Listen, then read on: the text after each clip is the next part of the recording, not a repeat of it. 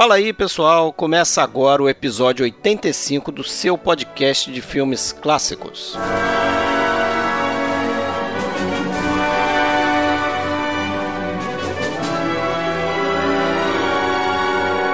Nesse episódio a gente traz a vida e a obra de Marcel Carnet, diretor francês, um dos nomes mais importantes do chamado realismo poético francês, um movimento, uma tendência do cinema francês aí no início da década de 30 e até ali mais ou menos o final da Segunda Guerra Mundial, meados da década de 40.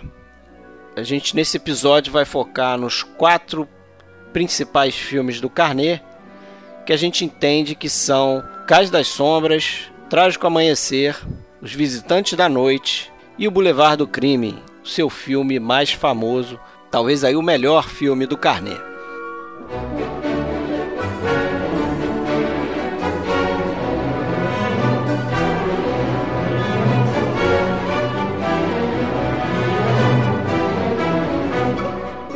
Pessoal, se você quiser entrar em contato com a gente, você pode acessar nossa página oficial filmesclassicos.com.br.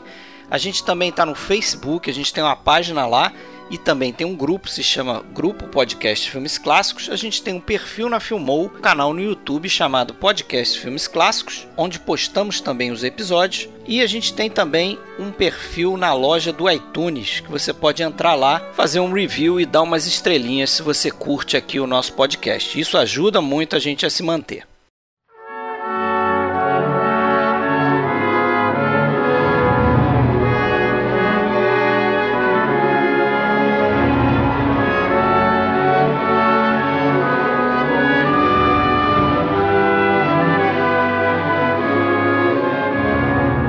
Então, galera, hoje a gente vem com mais uma biografia aí, né? A gente vai fazer a filmografia dos filmes de Marcel Carnet. Hoje eu estou aqui, Fred Almeida. Me acompanha o Alexandre Cataldo, que fala de Blumenau. Alô, Fred. Tudo bem, Alexandre? Tudo bom. Chove muito no Rio de Janeiro. E eu não sei como é que tá lá em Jundiaí, mas a gente tem aqui, voltando no nosso podcast, o Rafael Amaral, do blog palavrasdecinema.com, não é isso? Acertei? Acertou em cheio, meu cara. É isso mesmo. Prazer enorme estar aqui novamente com vocês, participando do, do desse podcast e espero contribuir com um pouco de informação aqui também. Beleza. Rafael que já teve aqui com a gente no episódio de Casa Blanca. Exatamente. Foi isso? Exatamente. Quantos episódios atrás, Alexandre? 11 episódios. Foi no né? 74, isso. 11 74, Casablanca, fez a sua estreia aqui, né? Exatamente. E agora vamos para a Europa. Acho que falar de um filme é mais fácil, falar de uma obra é, é um pouco mais.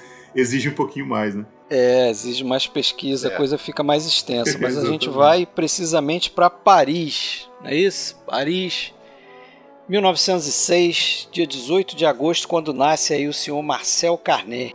Há controvérsia, sabia? É mesmo? É, tem. tem é, é a controvérsia quanto ao ano. Tem fontes que di- muitas fontes que dizem que é 1909 Epa, e não 1906. É, gato é, é ele. verdade. Tem, tem. É, é, não sei se ele escondeu a idade, o que, que foi, mas Bom, se foi em vem ao 1906, se foi em 1906, ele nasceu ali no mesmo ano de outros grandes diretores, né? O Visconti nasceu em 1906, Rossellini, Carol Reed, Anthony Mann, essa galera toda de 1906. Aí quer falar um pouquinho dele aí? É, conheço aquela historinha lá que, que quando ele era criança, né, a mãe faleceu com 5 anos e o pai, ainda jovem, tinha os seus 30 e poucos anos, ainda estava né, sexualmente ativo e tal.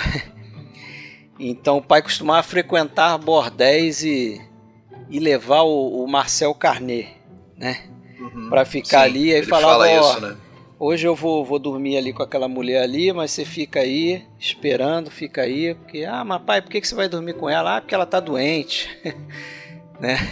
E ia É, lá o, Ele fala isso num, num daqueles num documentários. né? documentário, né? História curiosa. Ele passou a ser criado pela avó paterna e pela tia, né? Depois disso, quando viram que ele tava tava vivendo essa vida aí, né? O pai dele era marceneiro, né? Uma coisa assim. É, o pai dele fazia armário, né? Era marceneiro, mas especializado em fazer armários. E... É, aí na, a questão de, de cinema, a aproximação dele com o cinema começou quando ele foi. É, ele virou crítico, né? De uma, de uma revista em 1929. Ele venceu um concurso, né? E, é, é um concurso. É, e foi contratado por uma revista e escreveu um artigo ali é, eu acho que em 1930 por ali, que, que ficou até bem conhecido, teve bastante repercussão. E nesse artigo ele, ele dava uma, uma puxa, babada de ovo no, num diretor da época chamado Jacques Feider, que é um considerado um dos pais aí desse do, do realismo poético, né, do, do, cinema francês dos anos 30. E o Feider ficou satisfeito e acabou chamando ele para ser assistente dele num filme, né? É, esse artigo Daí dele. Foi ele, a entrada dele mesmo no. Esse artigo dele ele intitulou de Quando o Cinema Vai para as Ruas, né? Porque ele, tava, ele fazia uma crítica ali, eu li um, um pouco, né? Você me passou. Ele faz uma crítica no sentido de que ele achava que o cinema francês tinha que sair das amarras do, do estúdio, né? Do confinamento do estúdio e partir para filmar o que acontecia lá fora, a vida que acontecia lá fora, né? As, as belezas da França, né, as paisagens, o céu e tudo isso. E foi um artigo importante, né? É, e realmente o, ele conta depois, né, que o, uns amigos dele é, conheciam a Françoise Roser, que era uma, uma atriz famosa na época, né?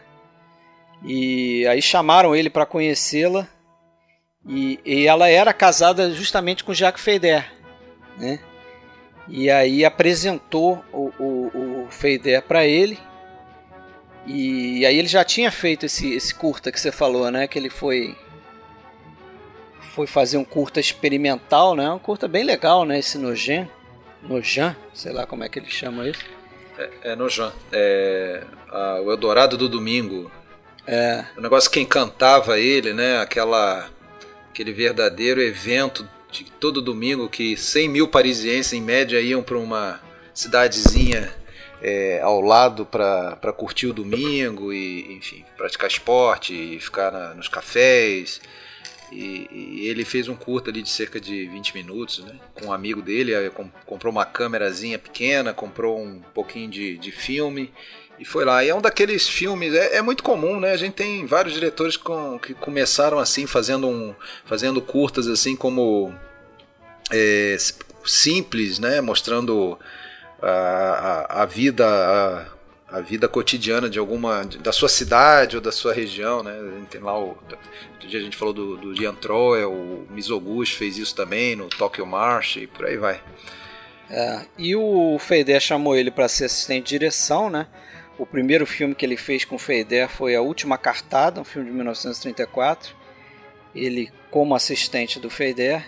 E ele dizia que com o Feder ele aprendeu a trabalhar com atores, mas foi com diretores alemães como Fritz Lang, Murnau, Pabst, o Sternberg que ele aprendeu a usar a luz no cinema, né? Então a estética ele ele tá mais próximo para esse cinema alemão, né? E você já falou aí, né? Ele era um ele, ele foi ele, ele foi assistente de outros, né? Ele foi assistente do René Clair né? também naquele Foi também naquele Sob os Tetos de Paris, se não me engano, é, dali também início dos anos 30, né? É, e depois ele ele, ele migrou para ser diretor mesmo, né? Assumiu o papel. É, apareceu a oportunidade porque o o Feider ele ele tava com para fazer um filme chamado que seria o Genie, né? E, e só que ele recebeu um convite para filmar na Inglaterra, até para aquele produtor Alexander Korda, e, e aí então ele chamou o Carney e, bom, e falou: Tu quer dirigir esse filme aqui? Então ele. Só que já estava com a equipe toda é, redonda, né? É, a, a, única coisa que foi permitida para o Carney poder escolher era o roteirista. Né? Aí o Carney pensou, pensou e lembrou de um, uma vez tinha assistido uma peça de uma peça surrealista que tinha sido escrita por um tal de Jacques Prévert. E ele tinha curtido a peça, tinha gostado bastante. Então ele lembrou disso aí e foi atrás desse cara, que ele não conhecia pessoalmente. E aí daí surgiu essa parceria né, entre, o, entre o Carnet, diretor, e o Jacques Prévert, roteirista, que foi fundamental aí para a gente estar tá hoje falando do, dos filmes do, do Marcel Carnet. Talvez se não tivesse é, o, o Prévert no roteiro desses filmes, não, eles não teriam sido tão bons, né? Queria fazer uma observação, uh, ainda só voltando um pouquinho, vocês estavam falando do Jacques Feydet, e tem um filme dele, uh, mas ainda um pouco antes. Uh, ele é lembrado bastante por, um, por filmes da Era Muda ainda. Uh, e, no, e, no, Brasil saiu um filme dele chamado Visões de Criança, mas eu acho que o Carnet não, não foi assistente nesse filme. Mas só queria registrar e também lembrar que o Jorge Sadou, que é um, um historiador importante do cinema, ele destacou justamente isso que vocês com comentaram aqui, que essa questão do, do cinema que deveria ir para as ruas, né? Que o, o, o Carné ele pregava isso quando era jornalista, que o cinema tinha que ser mais realista e tal. Mas também eu vejo isso como uma coisa um pouco irônica, porque uh, o cinema do esse cinema principalmente que ele faz com, com, o, com o, o é um cinema muito preso ao estúdio, né? Então que você vê ele quando, enquanto era jornalista ele defendia essa questão do cinema ir para as é. ruas mas depois acabou fazendo um cinema muito calcado nos estúdios é. franceses. Um cinema de qualidade. Na hora né? do vamos ver é diferente, é, né? Exato, quer dizer, é. uma, mas assim, acho que é um pouco amplo o que eu estou discutindo aqui, mas não, não queria, eu não queria cortar essa, essa, essa linha narrativa que vocês estão colocando, mas. Dos quatro filmes principais que nós vamos falar hoje, os dois primeiros ainda naquela. na era dos. dos do, Patê e Galmon sim, da vida sim. lá, né? Do, dos estúdios, e depois os outros dois também sofrendo aí com limitações por causa da Exatamente. guerra, né? Então também tendo que se contentar em reduzir custos. Mas são essencialmente filmes de estúdio. Uh, que, o que não, o que, Sim, o é que não vai, digamos, o que não vai muito ao encontro do que ele pregava enquanto crítico jornalista, né?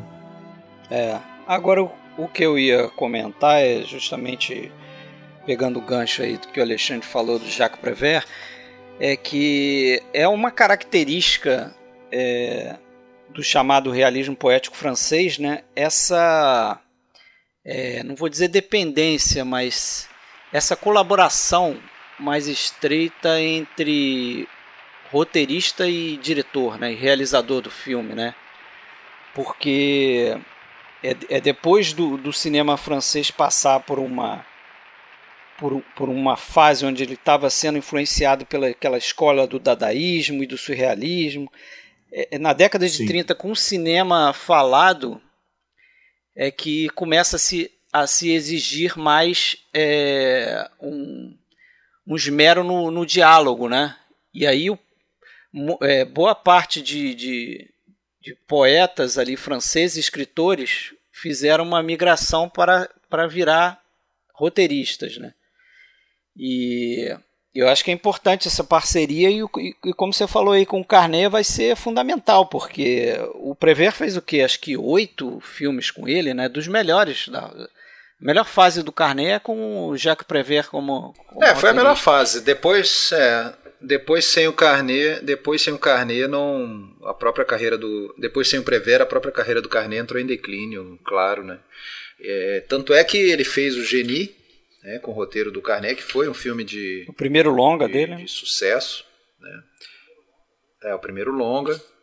É, com, a, com, aquela moça que você citou, a, a Rosé, né? Françoise, Françoise Rosé, esposa do, esposa do, do Jacques Feydet. É, esse filme então marca o início dessa colaboração entre o Prévert e o Carnet. Uh, Ainda não, não sei se, se dá para dizer que esse filme já é um bem, bem na linha do realismo poético, né? Porque ele tem muito, em muitas coisas ali até um tom de, não sei se de, dá para dizer de comédia também, mas é um filme leve em, em alguns aspectos. Acho que não, não, não chega a ser aquele fatalismo todo que a gente vai ver, que eu acho que é a, a principal não é, característica. É, mas, né, mas do... tem algumas coisas, por exemplo, aquela história. Eu não sei se o Rafael viu o filme, tá? A gente vai falar um pouquinho. O Geni eu não vi, não.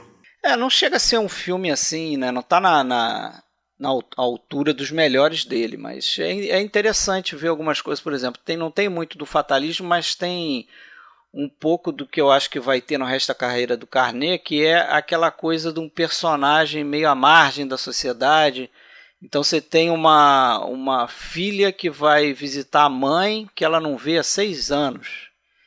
E, e aí quando ela chega lá, ela demora um tempo, mas acaba descobrindo, né, dando spoiler aqui, que a mãe ela tem um bordel.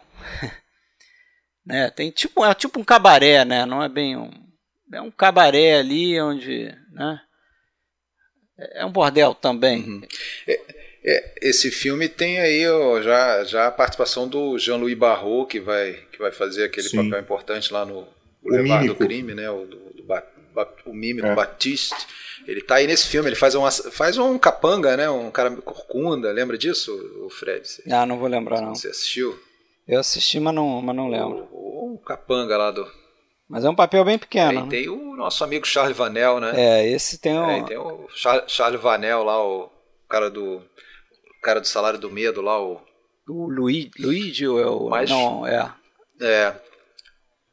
E aí, assim, é, mas, é, mas era uma história convencional, a história base, né? E mesmo assim o Prever conseguiu dar uma, dar uma melhorada na coisa. O filme fez sucesso, né? E, e, e até por causa disso deixaram ele continuar e aí veio o, o filme seguinte dele, só que aí, por alguma razão, o, o Prever não, não era o roteirista, que era o. Família Exótica. O, como é que é o título em português? Família? Exótica. É, o, o Drole de Drum. É, eu gravei o. Eu assisti também já tem um tempinho. É, esse é esse bem uma comédia esse, mesmo. ao contrário, foi, foi um fracasso. É.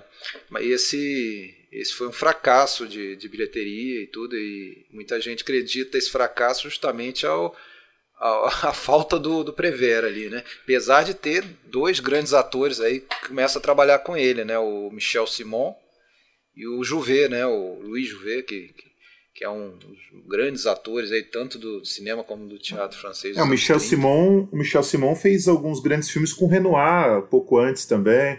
É, o, uh, o Buldu, Buldu Salvo das Águas e a Cadela, com o Renoir. Isso. E é um baita ator. E, e vai voltar no Cais das Sombras. É. Faz o Isabel, né? Exatamente. Então, é, e esse filme teve problema também porque os dois eram dois.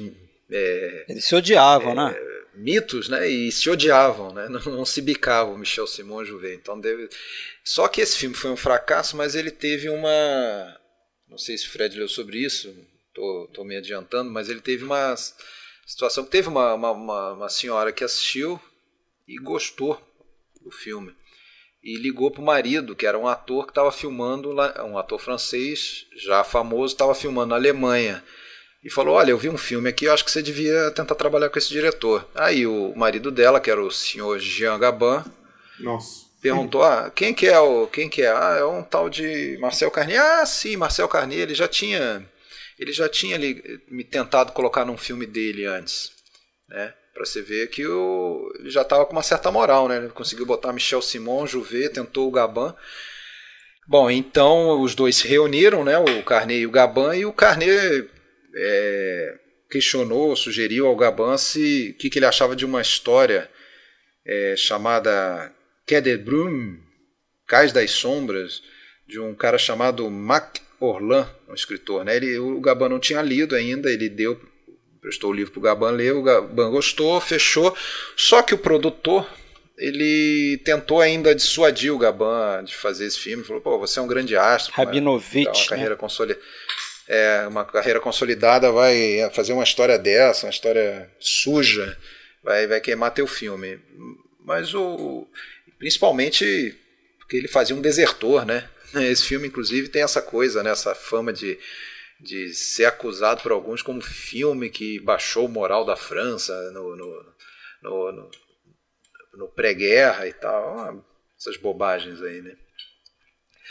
Mas daí o Gaban não deu muita bola para esse Rabinovich e saiu esse filme aí, roteiro do Jacques Prévert, né? É, é um filme que eu gosto, tá? Acho que ele demora um pouco para pegar, assim.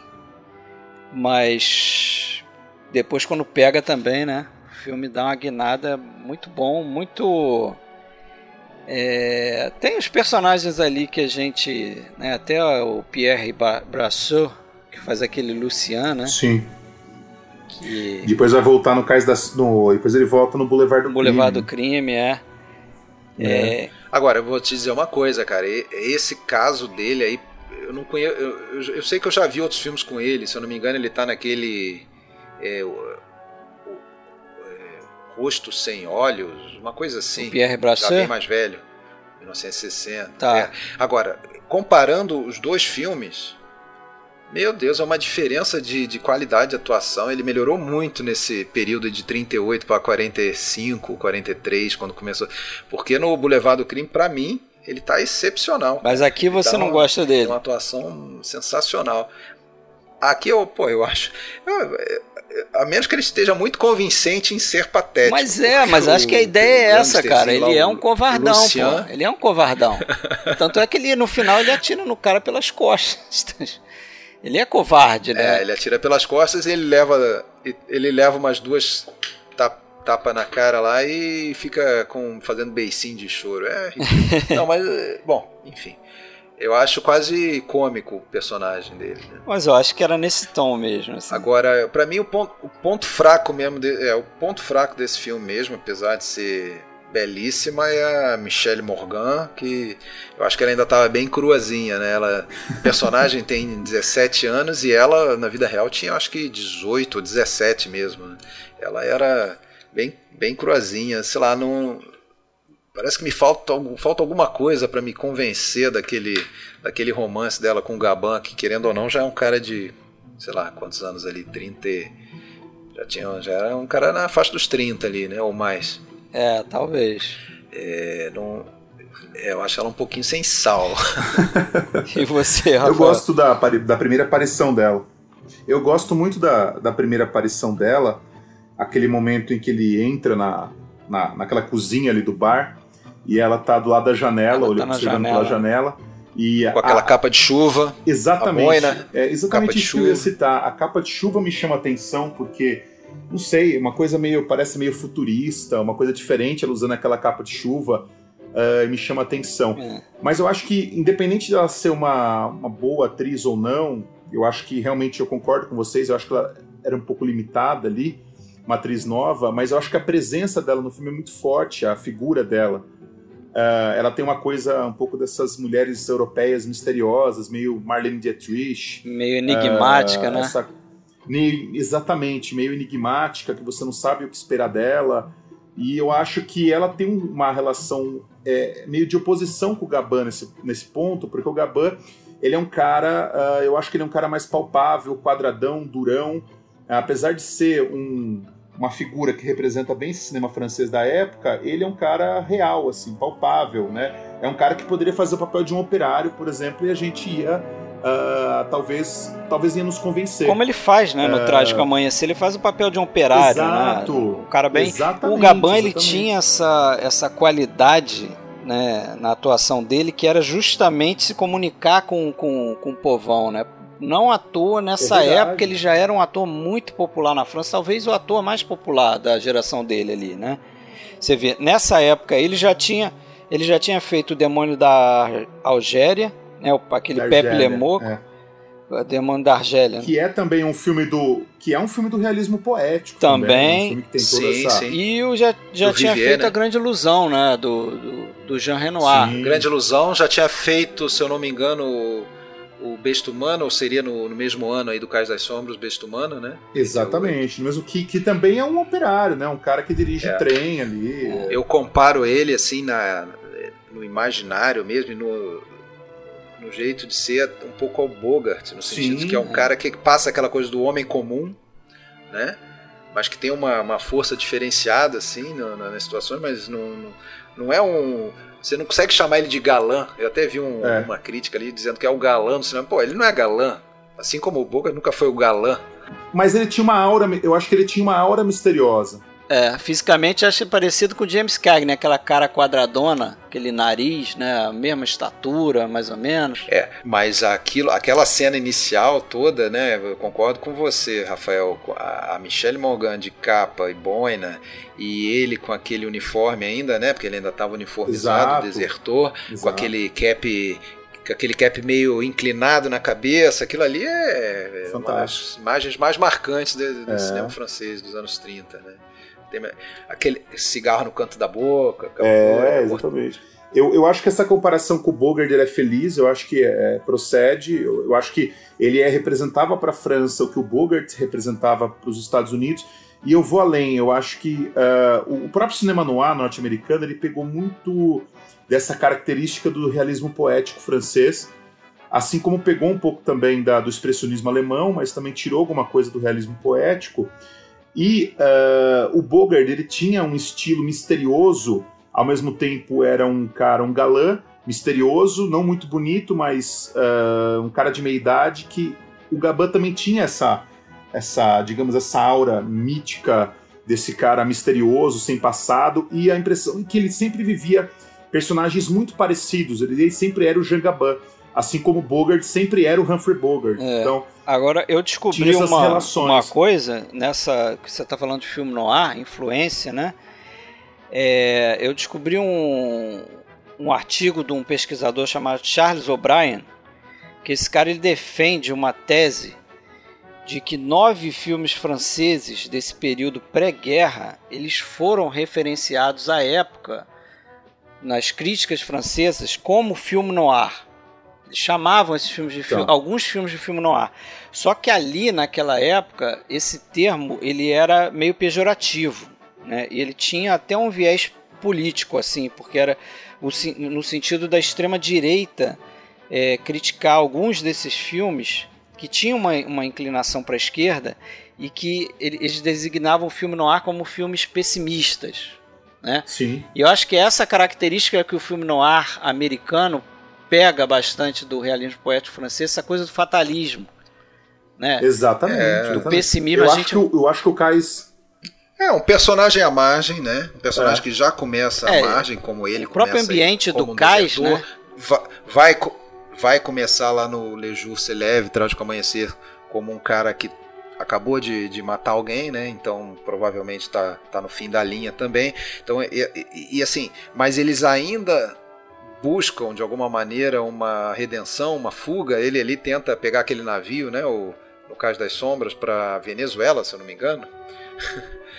Mas nunca vai conseguir. É, e no, e no Pepe Lemoco também ele termina olhando para o navio que vai embora, né? No filme do Duvivier, que tem uma relação também. Do, do, do, outro lado da grade. Exatamente, engano, né? do outro lado da grade. É, esse eu vi há muito tempo. Esse eu acho que é uma característica também do realismo poético e dos filmes do Carnet.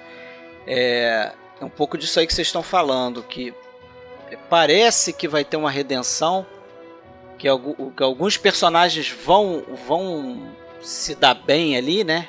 Vão se salvar ou vão, vão é, conseguir fugir. E a redenção geralmente e a coisa e vem passando vem pelo algum, amor, é, né? passa pelo amor, né? Sempre a paixão é parece que é a coisa mais importante ali que eles podem alcançar, né? Essa coisa do amor.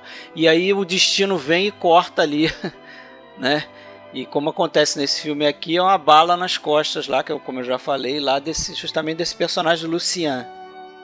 É, mas alguns, alguns dizem também que o Prever, os roteiros do Prever sempre estavam estruturados em cima do ciúme, né? Isso não deixa de ser mentira. Nesse, no, no Trágico Amanhecer também, né? Tem uma característica interessante nesse filme, no Cais das Sombras. Uh, eu gosto muito da abertura do filme, na hora que o, que o personagem do Jean Gabin, ele pega carona com, com um cara que tá passando de caminhão ali, eles vão conversando durante a carona à noite, e em determinado momento um cachorro aparece na frente do caminhão e ele, ele tem um reflexo ali de virar o caminhão e não Salvar deixar o caminhão o atropelar o cachorro. Salvar o cachorro. E logo em seguida, o cachorro começa a seguir ele. É. é o cachorro ah, se sim. torna fiel a ele. Passa o resto do filme. Né? Exato. Né? E a primeira reação dele quando ele volta a encontrar o cachorro é jogar uma pedra no cachorro. Então acho que essas duas. É contraditório. Essa, é, é, uma. É contraditório, porque ele salvou o cachorro, depois ele jogou uma pedra no cachorro. Eu acho que essa ambiguidade do personagem ela fica muito bem definida pelo roteiro, nessas sequências iniciais. Eu acho que é um roteiro muito feliz, porque ele define logo a personagem, ele mostra quem que é essa personagem pra gente, que é um cara que vive nessa dualidade. Talvez nem tão mocinho, mas nem tão bandido assim. Uh, e pegando o gancho do que vocês falaram sobre essa questão do uh, política da época, essa questão fatalista, eu acho que esse filme é o melhor filme que define. Eu acho que ele e a regra do jogo do Renoir ah, também é muito bom. A Besta Humana também é muito bom. Mas eu acho que ele é talvez o filme que melhor define o estado que a França estava um pouco antes de ser ocupada durante a Segunda Guerra.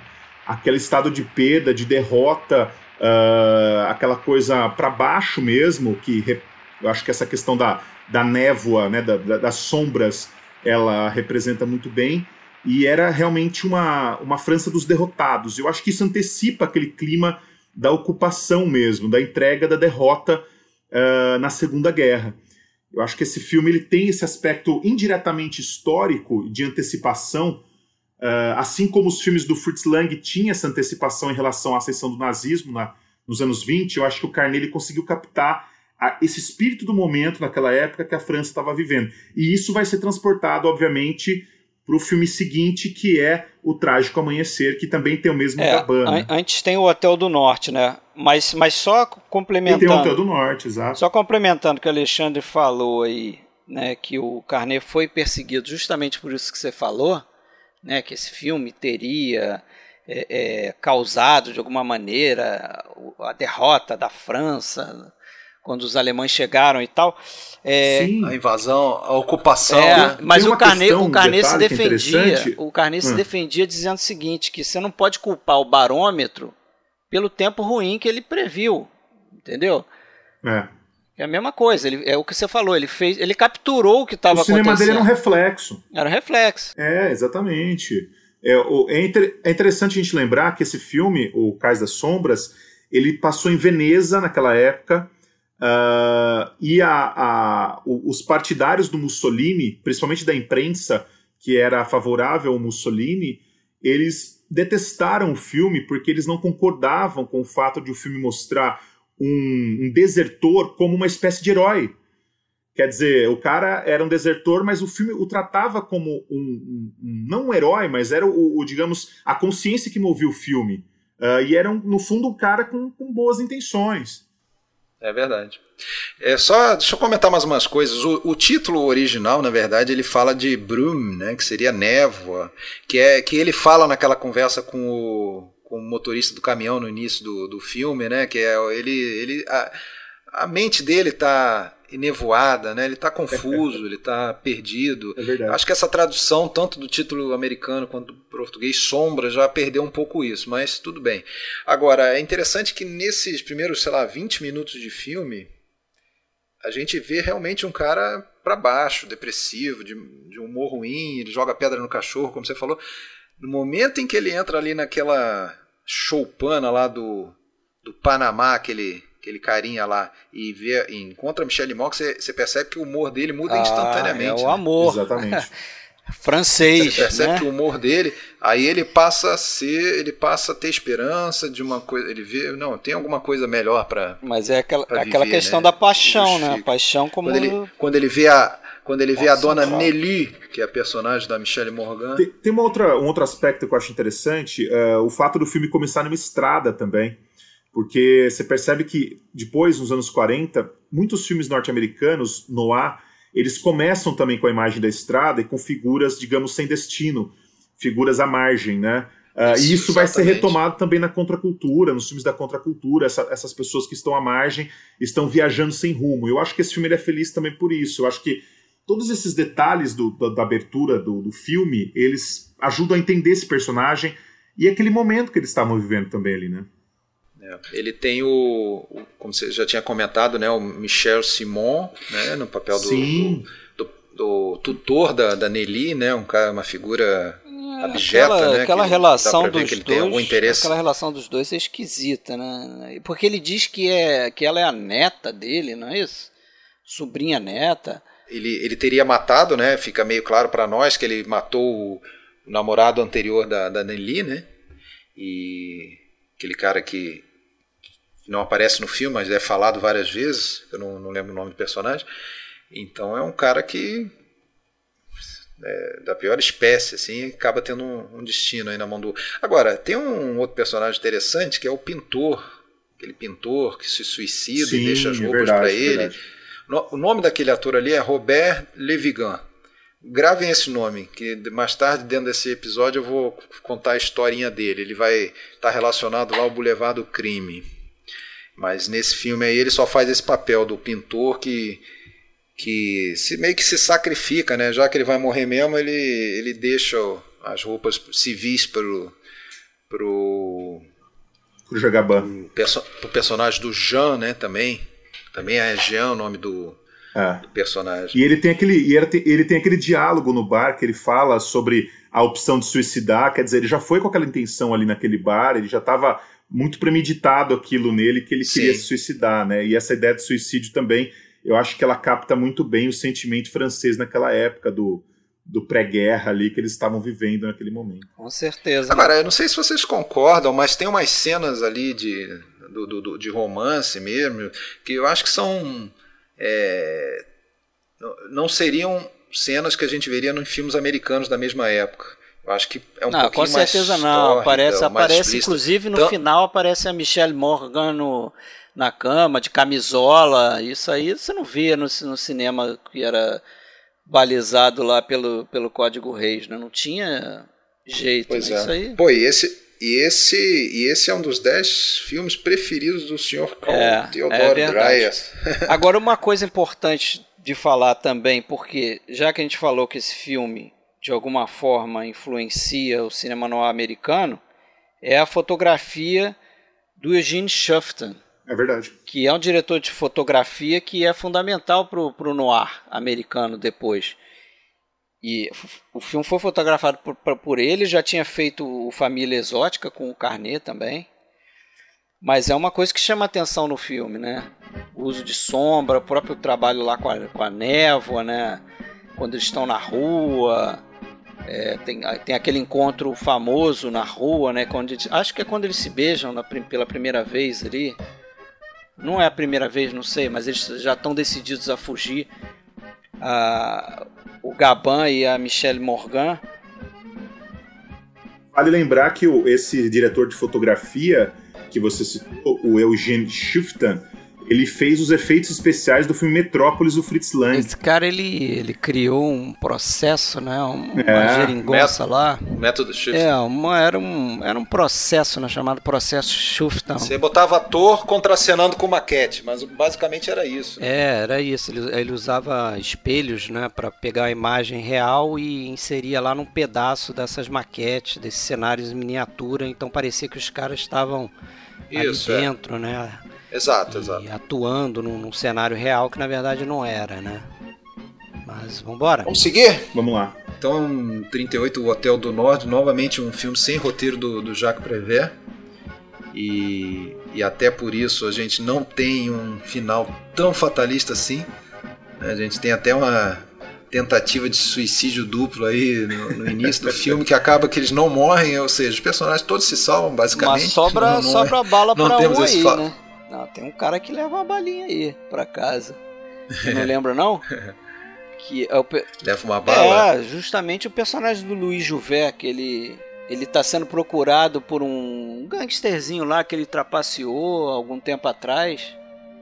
Ah, sim, e sim. ele chega a jogar Isso, arma pro some, cara. Né, é uma espécie de suicídio, né? Porque ele ah, joga arma sim, pro cara sim, e o cara dá um tiro Exato, nele. exato. É. Então, é, não, não, a gente não vê, não né? Vê. Eu acho que o tiro, a gente só é, escuta o tiro, né? Acaba bem para tá todo certo. mundo, não.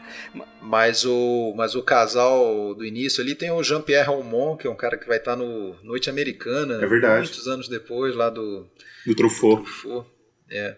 E tem aí, eu acho que o mais importante desse filme são duas coisas, né? Que o cenário dele é o canal Saint-Martin, que é um, um, um, local de Paris que tá na, em, aparece em vários filmes do Carnier, que ele adorava aquela região, inclusive o próprio Boulevard do Crime é do lado ali, e o, o chamado, né, apelidado Boulevard do Crime, que é uma locação, um lugar real de, de Paris aí do século XIX tinha esse apelido. E a outra é, é sem dúvida foi o primeiro trabalho dele com a Arletty, né?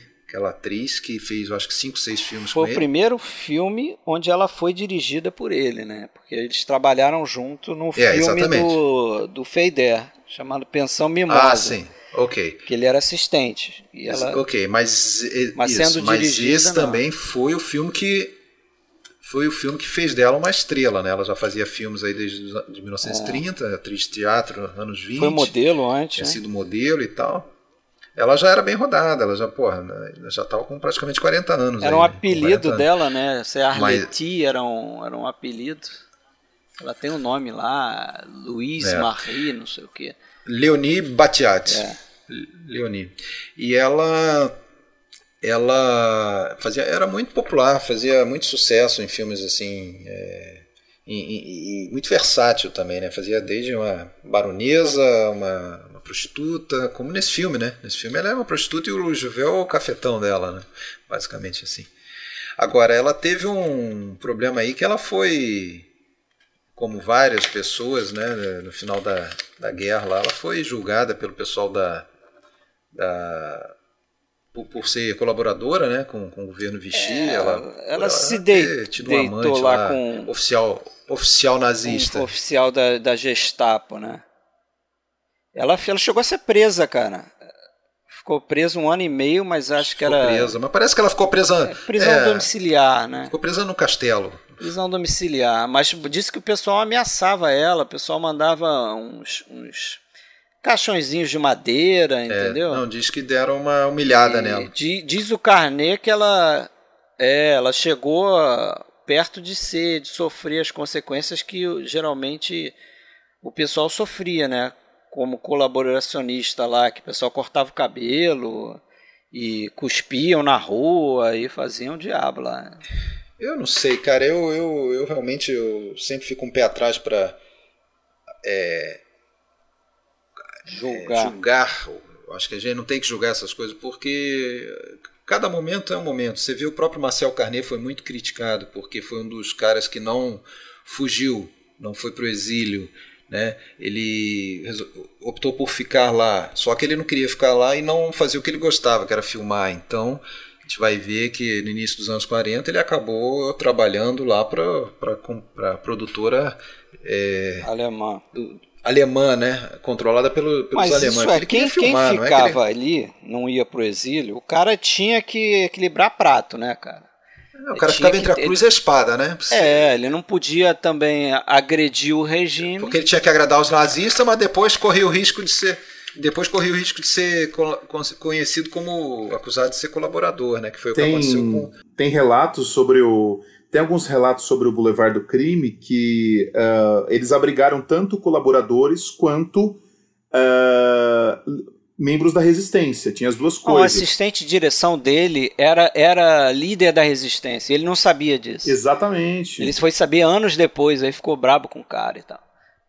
Desculpa dar um pulo no. A gente não, tá falando do problema. Norte, eu já fui pro Boulevard Imagina. do Crime. Mas como a gente está pegando o gancho sobre a guerra e e isso, inclusive, tem na crítica do Roger Ebert. Ele fala exatamente isso: que uh, ele conviveu com os dois lados no mesmo set de filmagem. Ele conviveu com colaboradores e também conviveu com uh, os, os membros da resistência ali no mesmo filme, né? Que era uma coisa meio maluca de se pensar. Agora, eu não sei vocês, mas eu, só para fechar, assim, tá falando da Arleti, eu, eu gosto bastante da figura dela, eu acho que ela é, tem uma presença é, e eu acho que ela envelheceu muito bem, né? Porque a gente vai ver ela no Boulevard do Crime com, sei lá, quase 50 anos e ainda, fa ainda faz a cortesã desejada por quatro pessoas ali, né? Mas eu acho que ainda é o caso de uma presença mais forte do que uma atriz de uma atuação, eu acho. Eu acho que a presença é, dela é muito forte. Acho. Essa coisa mítica a la Marlene Dietrich também ela é muito carismática e ela tem uma, uma maneira de, de utilizar algumas palavras. Nesse filme aí tem a cena famosa, né? Aquela do atmosfera, atmosfera, lá que ela, que ela fica repetindo. Atmosfera, atmosfera, est-ce que j'ai une gueule d'atmosphère? Puisque c'est ça, vas-y tout seul à la varenne. Bonne pêche et bonne atmosfera. Mas ela tem, você pode ver em outros filmes como ela, ela, ela tem uma maneira peculiar de falar algumas palavras. Eu, eu assim, não, não, não falo francês, não, não, sou estudioso da língua e tal, Mas eu, eu consigo perceber que tem umas diferenças quando ela fala uh, e dá uma ênfase em alguma ou outra palavra, entendeu? É, é, diferente. E ela fez seis filmes, na verdade, com Carnê, e eu, nessa onda aí, acabei de ver, vi todos, menos um que está perdido. É o único filme do Carnê que realmente. Aliás, perdido não, desculpa. Ele não foi completado, ele foi interrompido, esse filme. E foi. É, o, que, um pouco material que foi filmado se perdeu, foi confiscado, sei lá. É...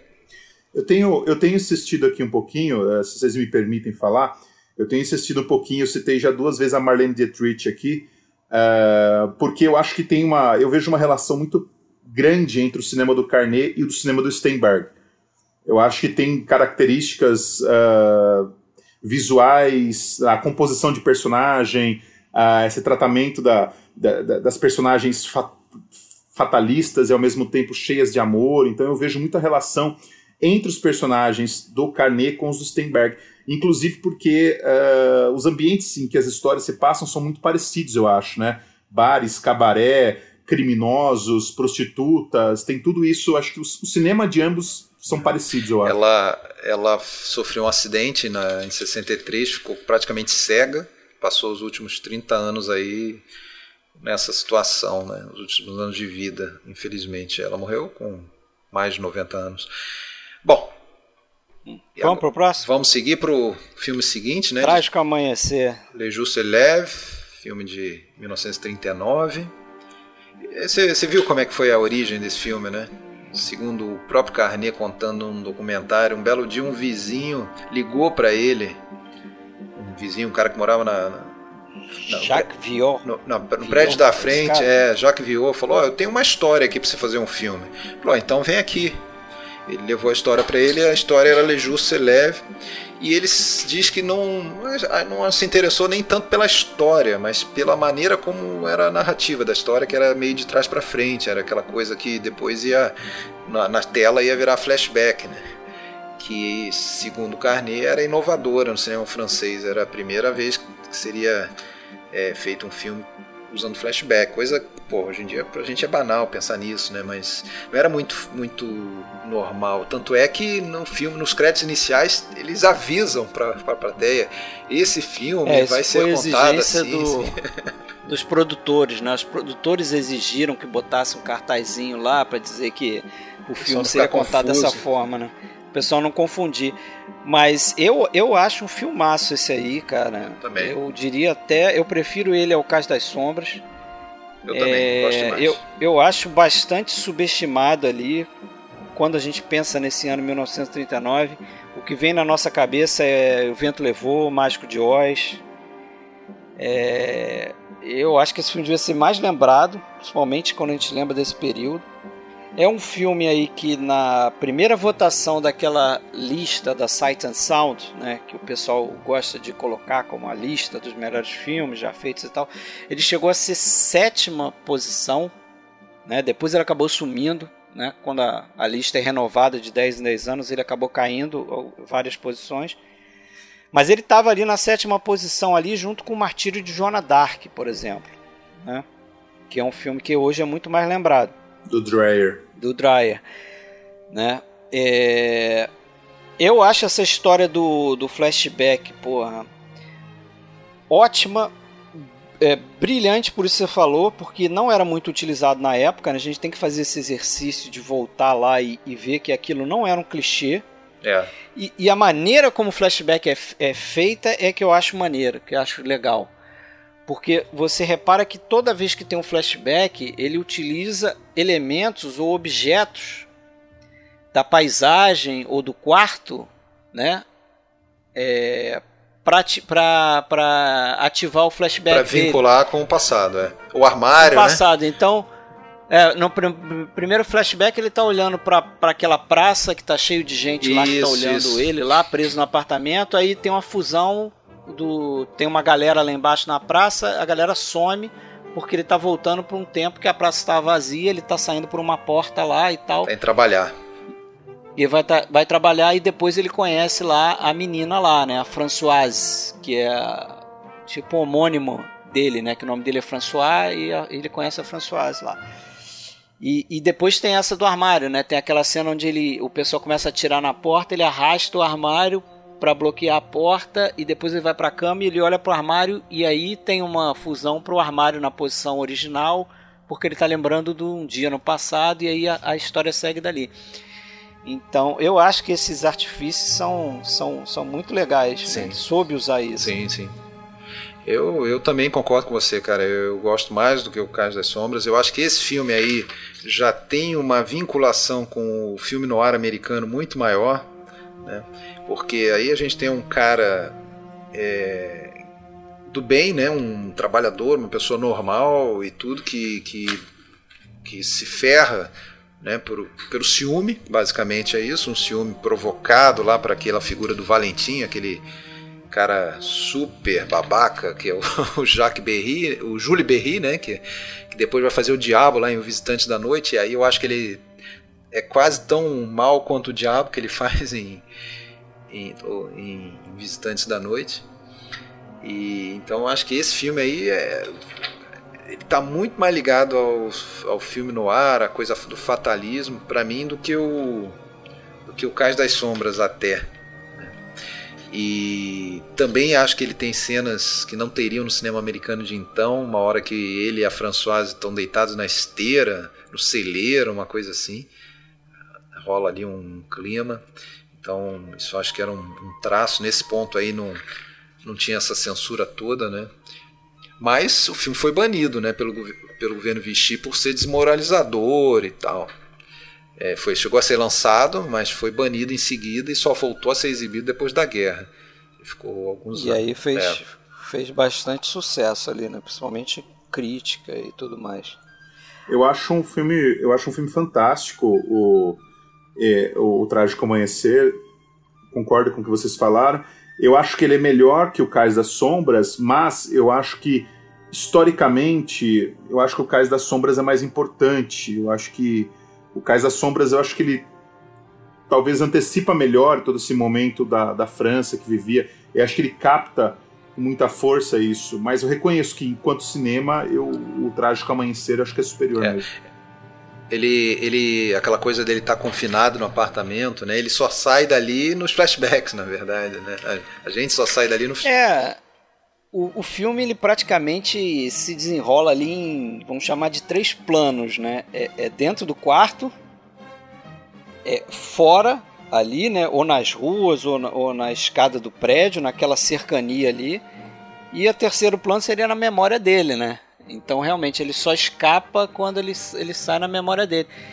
E tem uma, uma, uma outra característica que eu anotei aqui, que acho que vocês vão concordar comigo, que o, o, o, os roteiros do, do Prévert e os filmes do Carnet, eles têm muito essa coisa de... Não, você não tem um, um casal, é, tipo, um homem encontra a mulher e pronto é, não interessa o passado dela, não interessa o passado dele.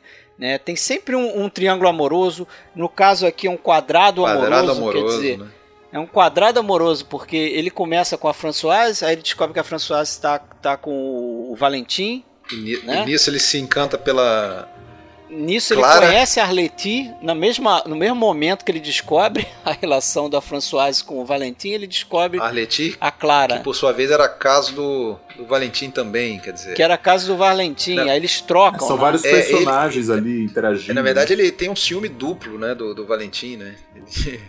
É, as duas mulheres que ele deseja, e né? E o Valentim também quer ficar com as duas, né? Quer manter as duas. Quer ficar com as duas. Então tem essa relação no, no a gente já se adiantou aí, mas no Boulevard do Crime é isso aí. É, o, é uma homenagem a Sunk, quase, é. porque... é verdade. né? São quatro homens é, atrás de uma é mulher. É ela no centro, a, a... Ela no centro. É a verdadeira colombina, ali. né?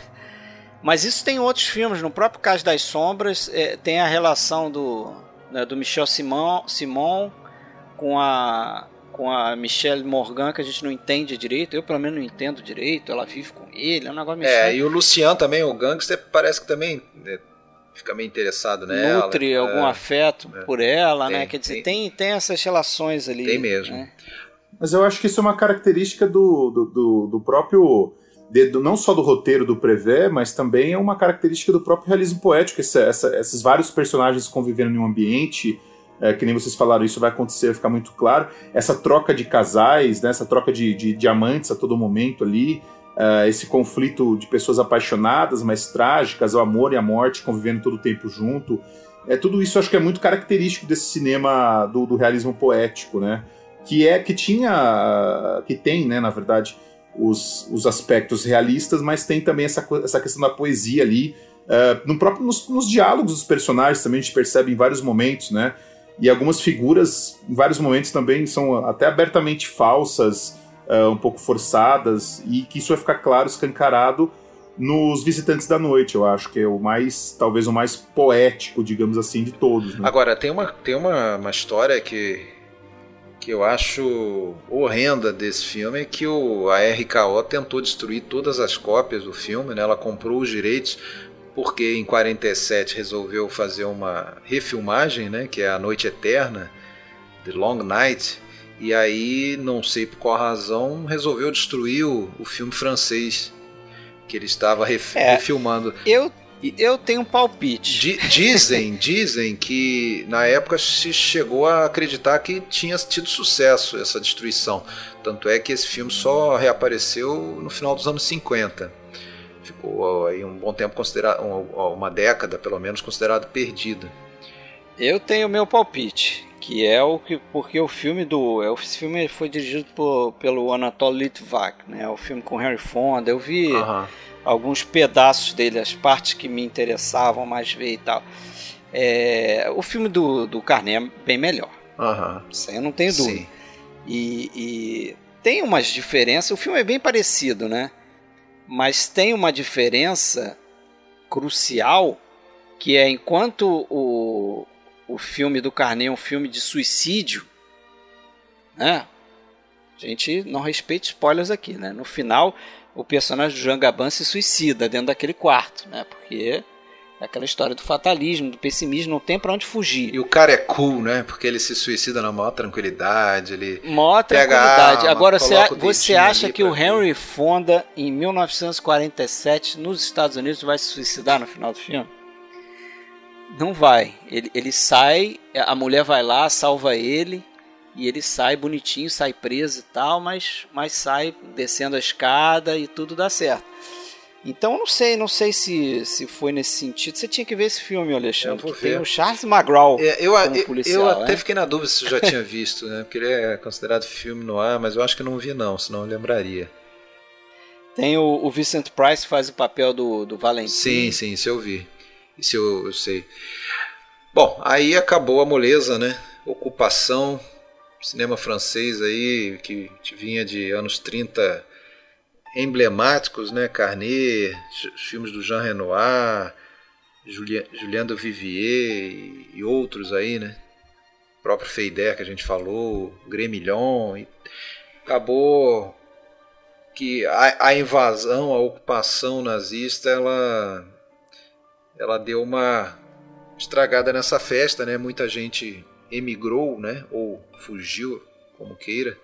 E quem ficou teve que rebolar, né? Para continuar fazendo, trabalhando com cinema, né? Estava é, sendo, de certa forma, pressionado por dois lados, né? Pressionado, principalmente no primeiro momento em que tinha aquela coisa da zona livre e a zona ocupada, o governo de Vichy, o sul da França livre então, é, tinha ainda pessoal que ia olhar quem ficasse fazendo filmes lá na, na Continental, né, empresa criada pelo, pelo Goebbels lá para controlar a produção cinematográfica na, na França. Quem, tem quem iria olhar isso aí como colaboracionismo, né? E foi o que aconteceu com o Carnet. O Carnet aceitou fazer, fazer um filme aí para essa Continental é, mas acabou que não deu certo o projeto, né? Ficaram é, pulando de projeto em projeto, chegaram a pensar em fazer um, um filme é, sobre uma peça chamada Juliette, é, que não, não deu certo e depois acabaria mais para frente em 51 virando filme do, do Carnet, mas não nesse momento. É, depois trabalharam no, aí aí acabou que o, o Carnet é, pulou fora da, da Continental, né? E por conta disso o cara lá, o diretor, que era o um alemão, né, que estava cuidando lá, ele prometeu que iria dali por diante iria fazer o possível para banir todo o filme do Carnet, né? Porque ele ia, primeiro ele, ele aceitou e depois na, na hora H é, pulou fora. É, e aí ele foi para o sul, encontrou lá para a região de, de e tal, encontrou o pessoal que estava já fugido para lá, né? Principalmente quem tinha ascensão, é, a origem judia, como o, o produtor Povlé e o aquele pessoal lá, o Troner, né, que trabalhava com ele na, na parte de cenários. Diretor de arte. É. Né? E chegaram a trabalhar num projeto para o Gato de Botas, né? Fazer um filme Gato de Botas. E daí surgiu toda a identidade visual dessa coisa meio medieval e figurinos que depois eles iam aproveitar para quando abandonassem esse projeto e, e decidir fazer o Visitantes da Noite, né? Com o roteiro do Prever. Mais um roteiro que o ciúme tem um papel importante também, essa coisa do quadrilátero amoroso do, do que o Fred comentou. Agora, é, para mim, assim, é um filme que tem um nome, tem um cartaz, ele é respeitado, ele foi um grande evento da ocupação, considerado o filme mais importante da, da ocupação. Ele foi o filme mais popular, mais né, popular. É, tem sempre que dar um desconto por toda a dificuldade, né, de, de, de fazer um filme desse. Né, toda a dificuldade de recursos mesmo e tal, de, de, de, censura, de gente em cima, da possibilidade do filme ser. Então, naturalmente, escolher uma história é, passada. Fantasiosa, fantasiosa né? passada lá passada na Idade lá Média. É, esse filme, cara, eu também tô por aí, assim. Mas envelheceu mal, né? Eu, eu envelhe... para mim envelheceu mal, é, me incomoda algumas a repetição, né, a, a, insistência no romance, né, as cenas de romance que a gente, ok, já entendemos que os dois estão enamorados e tal, mas eles repetem, repetem.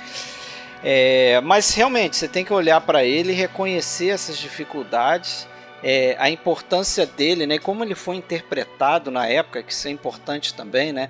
Apesar de que o, o Carnet fala que nem ele nem o Prever pensaram em muitas das coisas que as pessoas é, locubravam em torno do filme, né? O pessoal achava que a figura do, do diabo era, era o Hitler, era o Hitler, né? É. Cara, eu, ele negou, então, né? A vida inteira morreu negando isso, Prever também, mas, pô, é, é difícil a gente não vincular. Mas né? eu acho que depois de, um, depois de um tempo ele não teria mais por que negar, né? Pô, mas... Uma vez terminada a guerra e. Mas eu acho que pode ser como ele próprio fala, né? Que ele não foi intencional, mas talvez inconsciente, né? Porque, porra, é. tem, tem ali uma, uma questão do.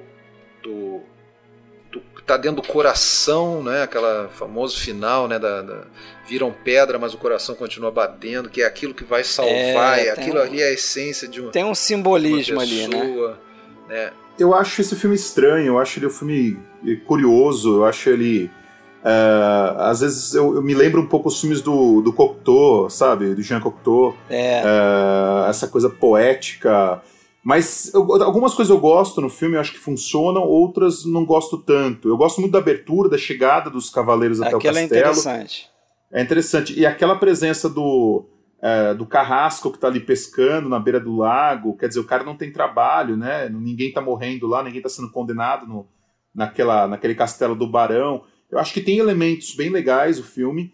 Uh, mas no geral, eu acho que o filme, eu concordo, não lembro qual de vocês disse, que o filme envelheceu um pouco mal eu acho que ele envelheceu. Essa insistência em tanto, falar tanto do amor fica uma coisa melosa e desgastada durante Pô, o filme. E, e, você falou de filme estranho. O filme eu também acho estranho, mas especialmente o Alan Cunil eu acho muito estranho, cara.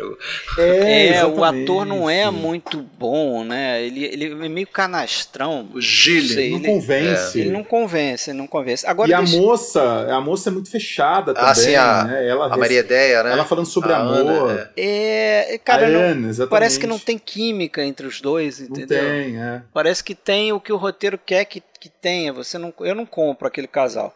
Mas e eu acho que a Arletti acaba sendo a coisa mais interessante do filme, ela, eu acho, porque ela ela fechada, mas ao mesmo tempo mais, uh, digamos, ela tem muito mais da maldade, de uma ambiguidade. Sim, da ela personagem dela. é meio andrógena, né? É. Exatamente. Ela passa por um como menino, homem. por um rapaz. Exatamente. Quando chega o diabo, melhora bastante o filme, né? Melhora, melhora bastante, o filme melhora. melhora. que é o Jules Berry aí que o Alexandre já falou. Mas deixa eu contar algumas coisas aí, que eu, já que a gente está falando desse período de guerra. Eu li uma entrevista do Carnet contando é, as dificuldades de produzir esse filme. Coisas como o seguinte: é, eles tinham que fazer uma cena, né, onde tinha lá um, aquela cena do jantar e eles botavam frutas é, nas bandejas ali. E cara, quando eles olhavam, o pessoal comia fruta. O pessoal da equipe ia lá e pss, pegava uma fruta e comia. Né? Porque... Eu já ouvi essa história também. E aí o que, que eles fizeram? Eles começaram a, a, a botar fenol, que é um composto químico lá, um tóxico lá, que exala um, um fedor danado. Mas avisavam. Pra né? galera ficar longe, né? E avisava, ó, isso aqui não come não. Tem umas aqui que, que pode comer, mas é quem tem que comer são os atores, né? Que estão em cena e tal. E teve uma outra história lá também que ele tinha um pão, tipo daquele pão de forma, né? Completo, assim, aquele pão. Inteiro. É, uhum. Borrachudo lá, aquele coisa, tijolão de pão. E ele foi meio que afastar aquele pão que estava numa posição que ele não queria. E quando ele tocou no pão assim, ele viu que o negócio tava oco, cara. Tava leve o pão. Ele virou assim por baixo e o cara tinha metido o mãozão, arrancou tudo, deixou só a carcaça do pão. que a galera tá passando fome ali, cara. Né?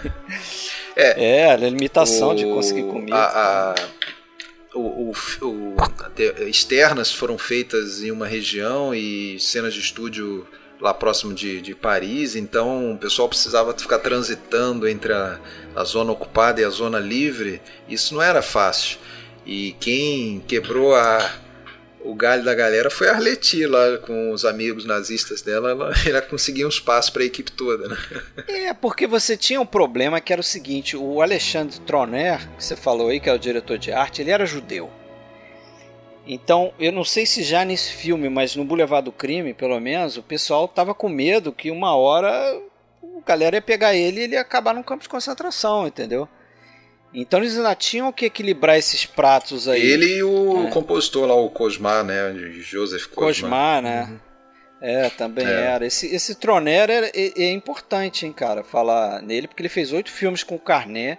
Ele foi super elogiado com a direção de arte que ele fez lá no Trágico Amanhecer. Né, porque a gente vê a claustrofobia daquele quarto lá, que ele, ele insistiu em fazer o, o, o quarto sem paredes móveis, né? Então fez tipo um quarto mesmo e pensando dificuldade de filmar ali dentro, mas aquilo ali passou uma claustrofobia ali quando o Gaban tá dentro daquele quarto. E pô, e o cara depois ele foi para os Estados Unidos, ele fez filme com Billy Wilder, ganhou, ele fez o Se Meu Apartamento Falasse, filme que deu um Oscar para ele. Então é um diretor de arte que, que tem uma história bacana no cinema, né? Começou aqui com o Carnet. Agora, a gente não gosta tanto, né, desses quatro que a gente está destacando hoje. Talvez é o que a gente menos gosta. Eu acho que se a gente pudesse, é mais fraco. se a gente pudesse mudar, a gente ia preferir o Hotel do Norte a esse, mas uh, o Carnet ele tinha esse como preferido dele. Ele chegou a falar que se ele pudesse escolher um, um, um tipo de filme para só fazer esse tipo de filme a vida inteira, seria esse. Ele gostava muito dessa coisa da, da fantasia, inclusive a, o final de carreira dele, a partir de, do, de 1960. Foram muitos filmes nessa linha. Ele faz filmes sobre anjo, diz que adorava coisa de anjo e tal. É um negócio meio viajante. Agora, quem, quem tá como extra ali na, na cena do banquete é a Simone Signoret, né?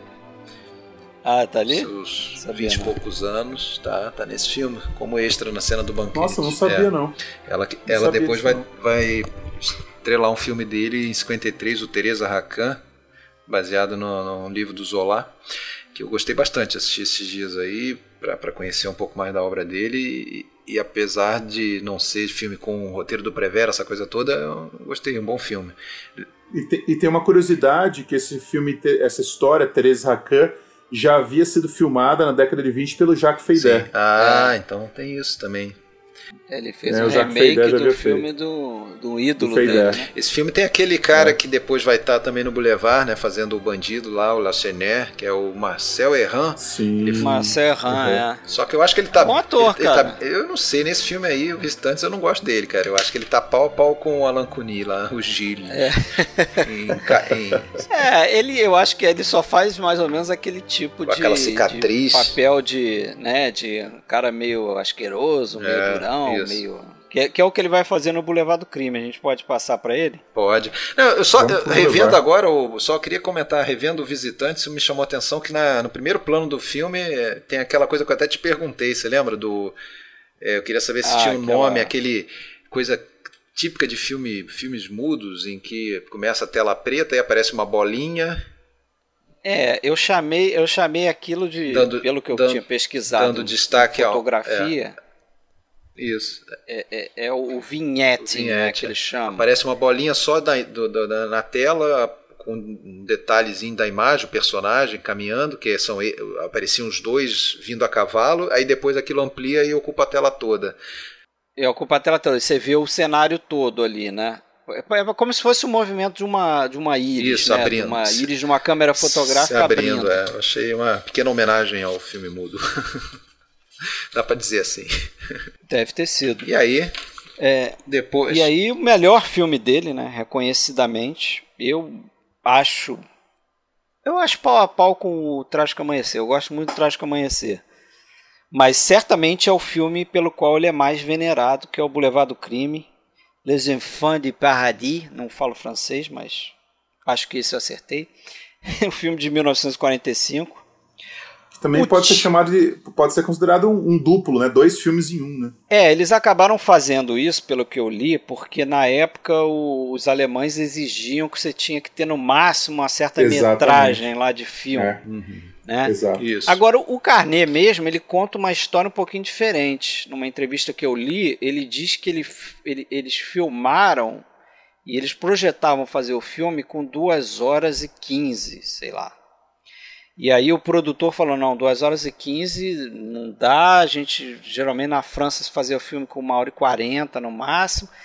E, pô, vamos. Eu, eu, eu, faria dois filmes. Se você conseguisse, conseguisse fazer dois filmes, separar. Para cobrar duas vezes o ingresso, né? Para cobrar duas não, vezes o é ingresso. É... É, é, mas é mesmo. É mesmo. E, é. e, aí ele voltou lá pro, pro Prever e aí eles desenvolveram a história, né? E, e fizeram em duas épocas o filme. É, eu, né? Não, eu falei. Mas eu acho que caiu bem. Esse negócio do ingresso eu falei porque é verdade. Os distribuidores. Ele, ele fez em duas partes, dois filmes, mas que eram para ser exibidos em sequência pessoa ia, é. no cinema para ver. Então os distribuidores falaram: não, peraí, mas vou co cobrar dois ingressos. Dois ingressos. É, porque tá certo, né? Vai ocupar duas sessões ali, pô. Agora, o título original, né? Que é As Crianças do Paraíso, seria a tradução literal, né?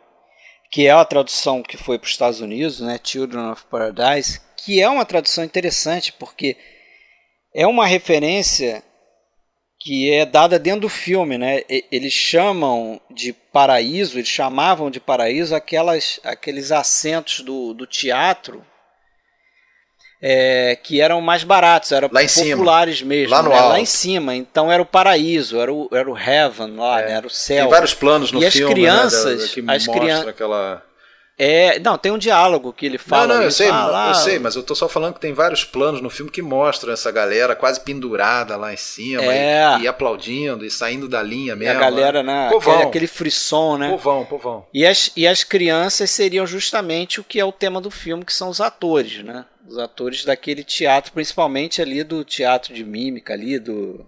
Qual é o nome? Pantomima. Funambule, né? Funambule, é. Teatro de pantomima. Funambule. É. é. E há outro filme que teve uma, um roteiro que, que surgiu também de forma curiosa, né? Quer contar essa história aí? Bom, que eu sei que, que o... eles se encontraram lá, o Carnet encontrou aquele ator que faz o Batiste, né, o Jean-Louis Bar é, o Barrault, Jean-Louis Barrault, em Nice, e o Barrault sugeriu para ele fazer um filme sobre o sobre esse famoso cara. Esse filme, aliás, essa história, ela tem vários personagens e situações reais, né, como o mímico Baptiste, né, que na verdade o nome dele era como? Era de, Jean Gaspar de Bourreau. Jean, Jean Gaspar de Bourreau. Né, que era, era na época ele era um mímico famosíssimo assim, Paris toda conhecia o cara, né? Que a gente não, a gente vive numa, numa época que a internet leva tudo. Né? Batista era o personagem principal dele, né? Era o person... era o Pierrot lá que ele interpretava nas, nas peças, né?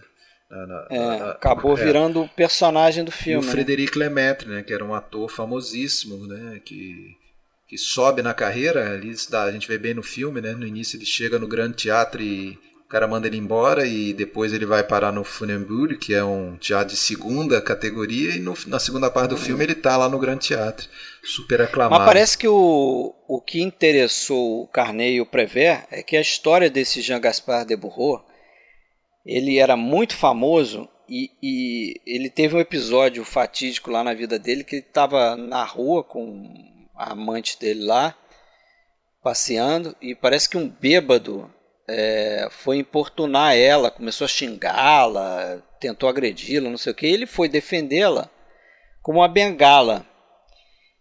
E aí acho que ele uh, acertou o cara lá de uma forma que acabou matando o cara.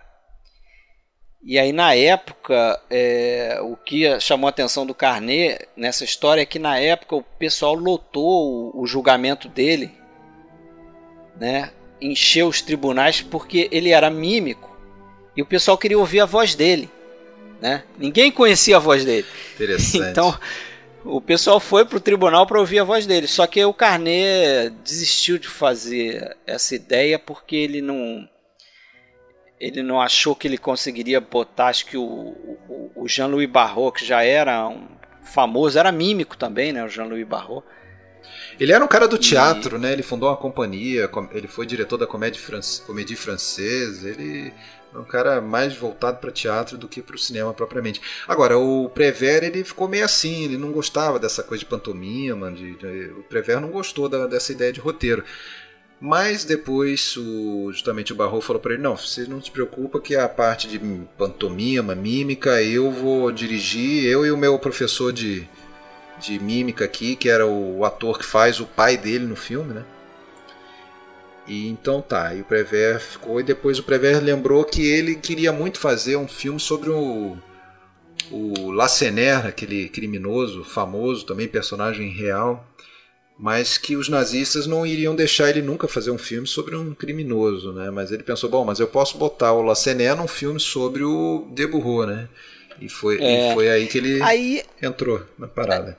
Pois é, eu não sei se essa ideia. Você falou um negócio interessante aí que eu tô eu tô matutando aqui, porque eu, eu, o que eu acho interessante nesse filme é essa coisa, é, meio que um paralelo que ele faz entre os artistas daquela época e os pequenos ladrões ali, né? Os trapaceiros, o, o cara do biscate ali.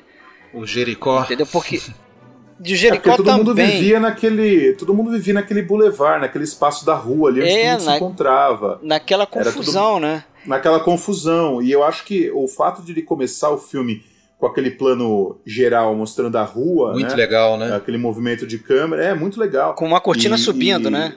Uma cortina subindo, exatamente. E aquele plano das pessoas na rua, eu acho que ele já deixa claro o que, que é essa história também.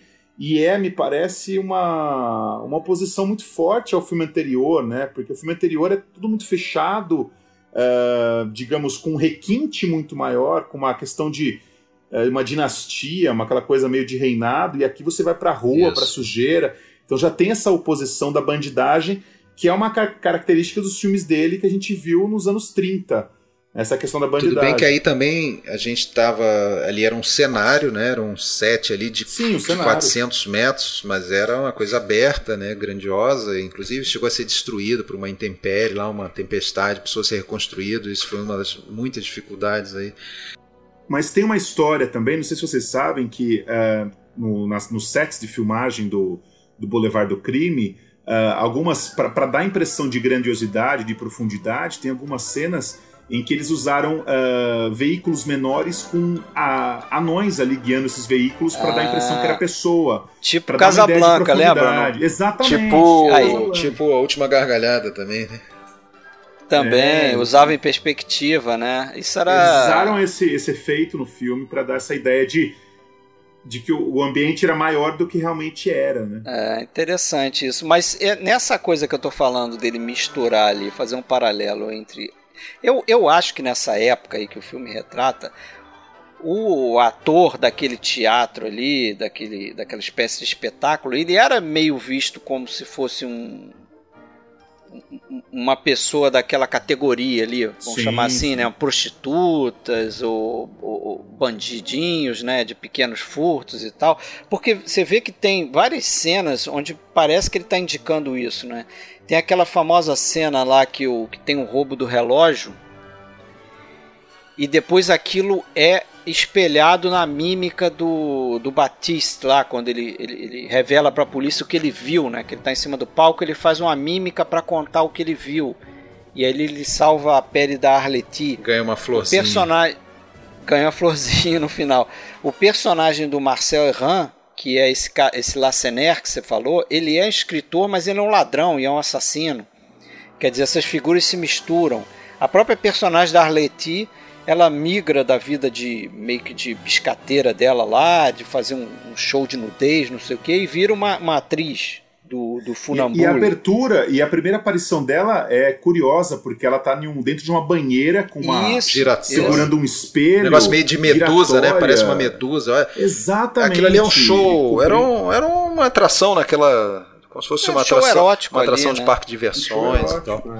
Agora, a que eu ia te falar? A, a história se passa ali por, por volta de 1827, se eu não me engano, a primeira, a primeira época né, do filme, a primeira parte, que, que se chama Boulevard do Crime, que, no, que acabou virando o título do, do, do, filme no Brasil, né, Boulevard do Crime. Na verdade, é o título da primeira parte apenas. E a segunda, O Homem de Branco, né, que aí a história se passaria sete anos depois, quando ela, ela reaparece a, a a Garrance, personagem. Garrance já casada, já né? casada. Agora, o Boulevard do Crime, só para explicar para quem não, não foi atrás para ler, é o apelido do, do, uma, do Boulevard do Temple, que, que era uma, uma é, existiu realmente nessa época, existe, existe até ali, hoje né? aquele espaço onde tinham teatros, tinham dois teatros principais, que era o Grande Teatro, que seria o teatro oficial, com peças sérias e tal, e o teatro Funambule, que era uma coisa mais de pantomima e onde inclusive era proibido ter texto falado, né? Tanto é que aquele diretor do teatro fica toda hora falando de multa, multa, multa né? Dá multa pra galera. Alguém gritou no palco, multa, multa. o nosso... É, porque é, é interessante essa oposição que o filme faz, porque o personagem do, do, do, do Bressot, que é o que chega depois, o ator, né, que ele acaba vestindo a roupa do, do, do leão logo no começo, Exato. Ele é um. A impressão que dá é que ele é um ator mais shakespeariano, ou ele quer ser shakespeariano. É, ele quer fazer o Otelo, né? Ele quer, ele quer fazer Otelo, que é justamente. O, ele chega a falar. Que é né? justamente né? o que eles não querem ali. Ele né? chega a falar depois ali pro diretor: ah, eu vou morrer aqui de, de, de silêncio, eu vou morrer de silêncio. não, e uma, tem, uma, é, tem uma hora que alguém grita lá do do Paradis, Paradis lá, alguém grita assim: faça silêncio, que eu quero ouvir a pantomima. Não sei se vocês lembram disso. faça silêncio, que eu quero ouvir a pantomima. E essa questão que vocês citaram do, do, do, do espaço onde ficavam as pessoas mais pobres. É, é, curioso porque hoje é exatamente o contrário, né? Os ricos ficam mais no alto e os pobres ficam embaixo. Naquela época era diferente, né? É. Os menos abastados ficavam na parte mais alta do teatro. É, hoje, camarote, frisa. Mas é aqui no Teatro Municipal do Rio. Tem isso também, é. É, tem isso também, é mais Sim. barato lá em cima. Eu escuto, balcão. Aqui em, Ju, aqui em, Jundiaí o camarote é no alto, é. o pessoal fica É, no, no Teatro Municipal do Rio eu sempre ouvi isso, nunca fiquei lá, mas eu sempre ouvi que lá em cima, lá, lá no alto, na galeria mais alta é mais barato, mas a pessoa não consegue ver quase nada, mas não, dá pra ver, dá pra mas ver. Es, ali, mas escuta muito bem, que é o melhor, a acústica é, é muito melhor. O som ali é, é, é. muito bom. Mas dá pra ver sim. Dá pra ver? Tá tranquilo. então tá bom. Agora, esse o, o esse filme tem o, o, o Pierre Renoir também, que é aquele cara que faz um faz um vendedor ambulante ali, ele Sim. ele meio que dá uma liga na história, né? ele aparece em alguns momentos. Esse cara era irmão mais velho do Jean Renoir, ele, né? ele tem uma importância na história porque ele que, que dedura, às vezes, um, para um, para outro, alguma situação ali, né? Como naquela reaparição do, da, da Garrance, né? Ele vai avisar a mulher do, do Batiste, né? Que ela já tá, ele já está a essa altura casada lá com aquela Nathalie. E ele, ele avisa. Já é a segunda é. época já. Né? Agora, deixa eu só então nesse momento fazer uma parte e trazer de volta o nosso amigo Robert Levigan. O Jericó era para ser o Robert Levigan começou a trabalhar no filme, inclusive consta que tem uma cena do filme que é, que é o Robert Levigan que a gente vê. Eu não consegui identificar isso, que é aquele cara que eu tinha falado que é o pintor que se suicida lá no Cais do, das Sombras e tal. E ele está no Geni também. Você não vai lembrar, Fred, ele está no Geni.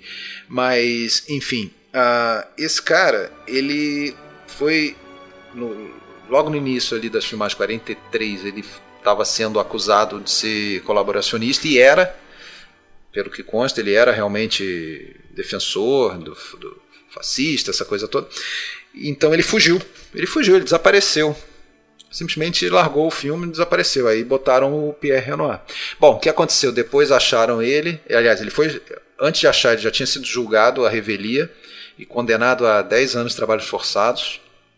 E aí acabou sendo preso. É, ficou três anos, saiu em condicional, uma coisa assim. E só que ele fugiu para a Espanha, depois fugiu para a Argentina e viveu na Argentina até morrer, 72. Então esse é o seria o, o, o, o Pierrot, mas aí eu só trouxe isso porque é mais um caso, né, de o Jericó, né? É, é o personagem que acabou fazendo Pierre Renoir.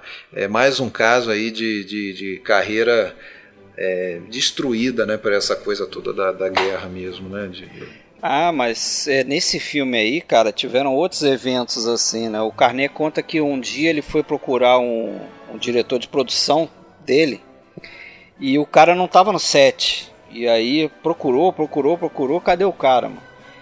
Aí descobriu que o cara tinha fugido também, porque a Gestapo tinha o costume de fiscalizar algumas filmagens ali, né?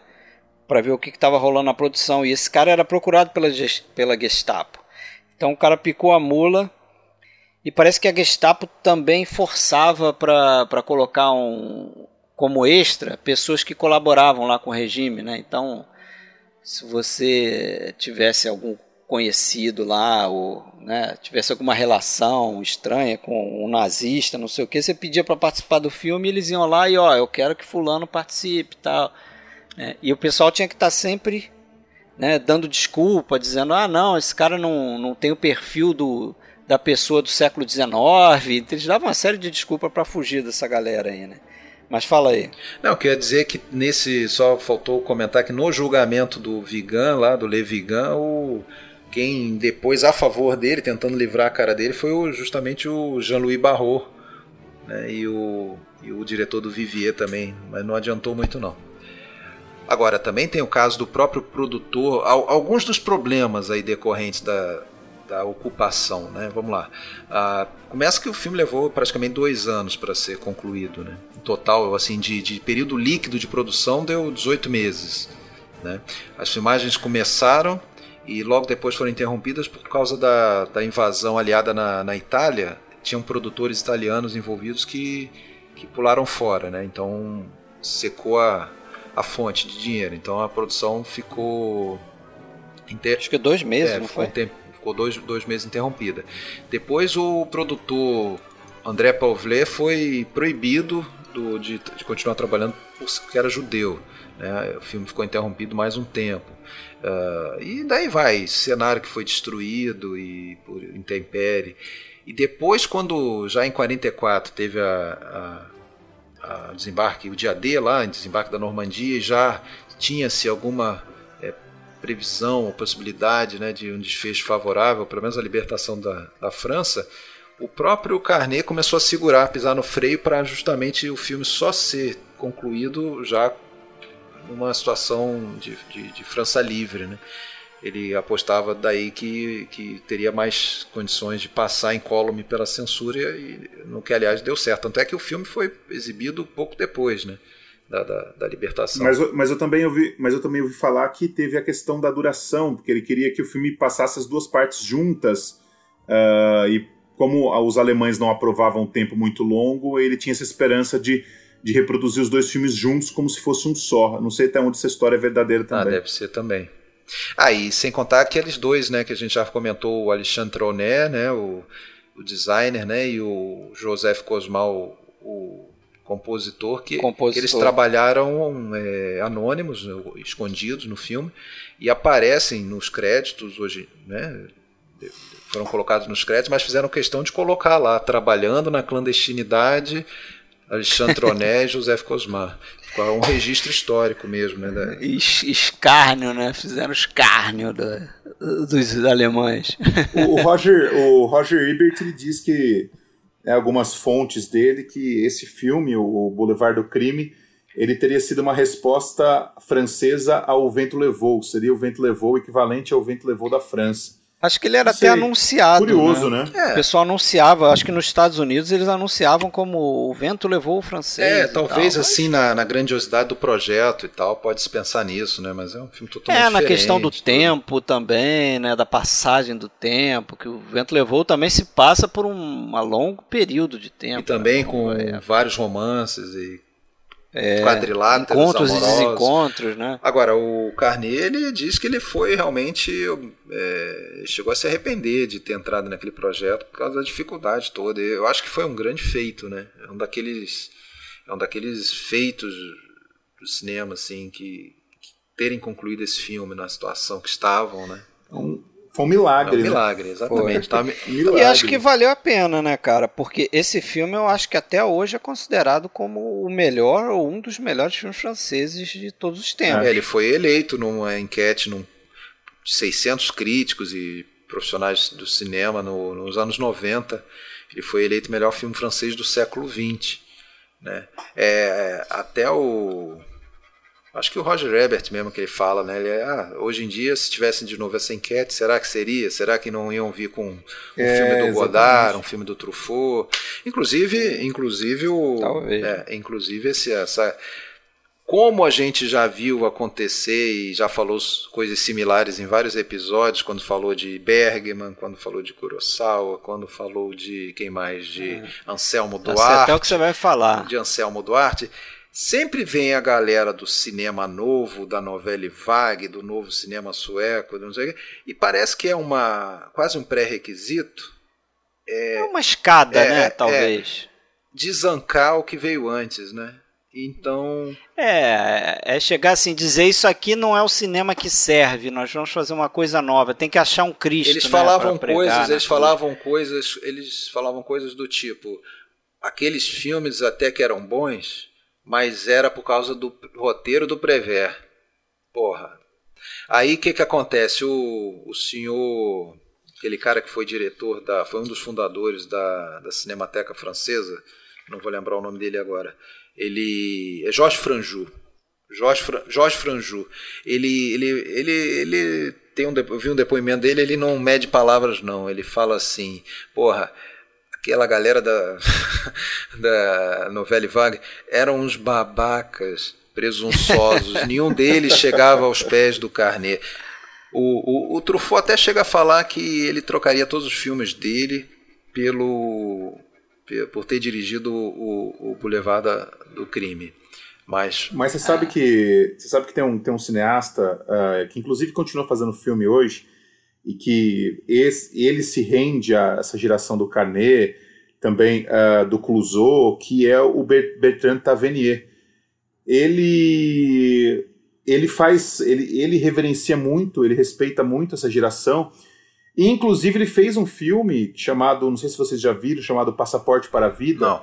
que é justamente não. sobre a história de, de como os estúdios na França funcionaram durante a ocupação ah, alemã. Legal, Vou anotar, já estou é, anotando aqui. A, não, esse vale muito a pena. É um filmaço, chama-se é, Passaporte para a Vida. E é uma história real, né? Como que os, Não, inclusive, é, o... imagino que pelo título seja algo. Desculpa te interromper, que tenha muito a ver com, Não, claro. com esse filme aqui, como você falou, né? Porque esse filme foi, foi considerado um salva-vidas para muita gente, porque, eu, Sim, né, porque a, a, pessoa tinha que estar tá trabalhando, ela tinha que ter um emprego ali na, na...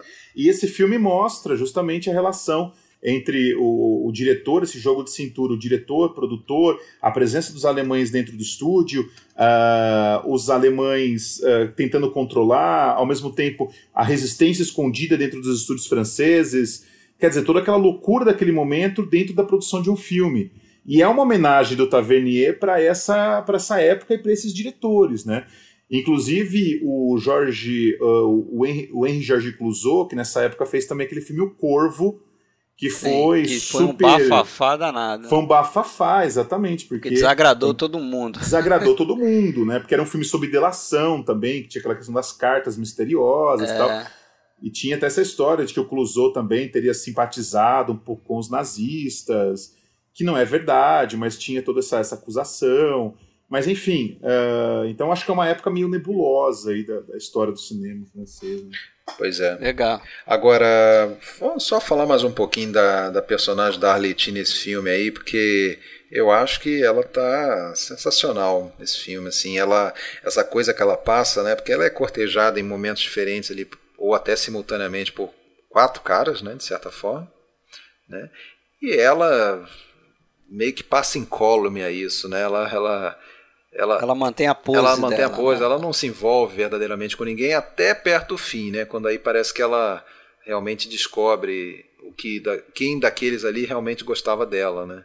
Que era o o, O Batista. o Batiste, né? O, Baptiste, o mímico. né? Batistão. Mas só que aí nesse momento quando ela descobre isso, ele já tá casado, com filho, essa coisa toda e a porra, não, não tô falando disso, ah, não vou falar isso para encerrar a conversa, mas a cena final dele correndo no meio do carnaval e ela na carruagem indo embora, porra, aquilo ali é emblemática, assim. É, é mais, é mais É um, maravilhoso. mais um dessa linha que eu falei ali, né? Que parece que agora eles vão se reencontrar e aí tem uma interrupção e, e ele volta à realidade, né? E ela abandona porque sabe que não dá pra ficar com o cara, o cara tá casado, com filho, não vai fazer isso com a vida da, da mulher e do filho dele, né? Então é mais uma ruptura aí nesse sentido aí que a gente vê em diversos outros E é um filmes. arco, é um arco interessante porque o filme começa com a multidão na rua e depois você chega no final com essa multidão que não deixa ele se mo- locomover, não deixa ele, se, ele andar, né? Parece que tem toda essa questão do- da realidade que está confrontando o cara que está indo atrás do amor dele, né? Meio que a multidão versus o ator, não sei, é, enfim. Mas dá pra gente tirar alguma interpretação interessante daí também. E o filme termina exatamente é, o, o inverso do que, do que começa, né? É, É, o plano geral daquela, daquele povão lá E a e a Cortina cortina, se fechando. fechando. É, né? verdade. É verdade. Interessante. Mas tem mais alguma coisa aí? A gente pô, fala, vamos falar aí rapidinho aí dos. Já, depois ele ainda faz mais, resto, ele né? faz mais um filme com Prévert, que é o Portas da Noite, que é um filme Portas que tem o Noite. Yves Montand. Eu assisti já tem muito tempo, não consegui rever agora. É, também foi um revi, fracasso, mas- foi um fracasso esse filme e fez com que o Prévert eh, se desinteressasse por escrever roteiro. É, ainda depois, eu acho que ele trabalhou em mais um roteiro ou dois. Ele, ele trabalhou no roteiro do Le Fleur de l'Âge, é, que é o filme que não foi acabado e eu acho que seria um filme muito impactante, inclusive. E esse filme não, ele foi justamente é, interrompido por questão de censura mesmo. É, e, e- aí acabou de ver essa parceria. Dizem que ele chegou a trabalhar no, no, no filme seguinte, de 50, lá, o Paixão Abrasadora, La Marie du Port, mas não foi acreditado. Que era, um- acabou, que era uma história do, daquele escritor de, de, de romance criminal, Jorge Simenon. É, Outro filme com Gaban que é também, um- né? mais um filme com Gaban. Depois tem aquele Juliette que você assistiu, Fred, eu assisti também. É razoável, não é um filme É um ruim. bom filme aí desse, né? Dizem que depois do Portas da Noite ele nunca mais foi o mesmo. É. Acho que o Portas da Noite ainda é um filme digno. Mas o, mas o Juliette não é ruim, né? O Juliette Não, não, é um filme Juliette ruim. também tem não uma, é ruim, tem uma né? proposta Tem essa muito coisa- legal, eu acho, daquela coisa do cara que tá na prisão. da prisão, né? Mais um cara à margem da sociedade. E, é, e quando ele, ele sonha, é, é o momento de liberdade dele, né? É. Então, ele os- encontra o amor também. É. Tem, tem um- uma certa relação com esse período áureo aí do, do Carnet, né? Tematicamente falando e tal. Depois o Teresa Racan, que eu, que eu assisti também, que é com a. Simone Sinho e o Rafa Alone, que é um bom filme, bem tipo filme no ar mesmo. Lembra até, ele me lembrou bastante o, é, o Destino Bate a Sua Destino Porta. bate sua porta. aquela coisa da mulher casada, adúltera e tal. E, e depois ainda vi mais um, O Ar de Paris, que é o último filme dele com a Arletty. E também tem o Jean Jean Gabin Gabin, também, né? que é um filme praticamente um filme de, sobre boxe. O Gabin é um treinador. É, mas é um filme bem fraco, bem fraco. e daí por diante eu não vi mais. Ele ainda fez mais, sei lá, deixa eu ver, 8, 9, 10, 11, 12, 13, 14. Ele fez mais uns 8 filmes depois desse, acabando ali em 77 com o documentário A Bíblia. Não, não, não posso falar sobre ele porque eu não vi. Agora. Eu... É, eu não vi esse a Bíblia, mas parece que ele, ele faz um registro de uma, de uma basílica em Montreal, na, na Sicília, ah, é? que tem uns mosaicos da Bíblia e tal. Então ele meio que conta a história por ali, entendeu? Deve ser minimamente interessante. Ah, entendi. Ele, ele, ele ia fazer um filme um pouquinho antes disso com o Gabão, um filme sobre imprensa. Mas aí o Gabão morreu em 76 e não deu certo. Agora, até os anos 90, com 80 e poucos anos, o, o Carney ainda estava é, com projetos ali, apesar de ter feito o último em 77 com um bom tema, e voltou a tentar filmar em 92. Ele começou, começou, filmou oito dias, e aí o filme foi interrompido, um filme chamado Mushi, que era um filme que é, ele ia fazer até homenagem à profissão do pai dele, o personagem lá é carpinteiro e tal.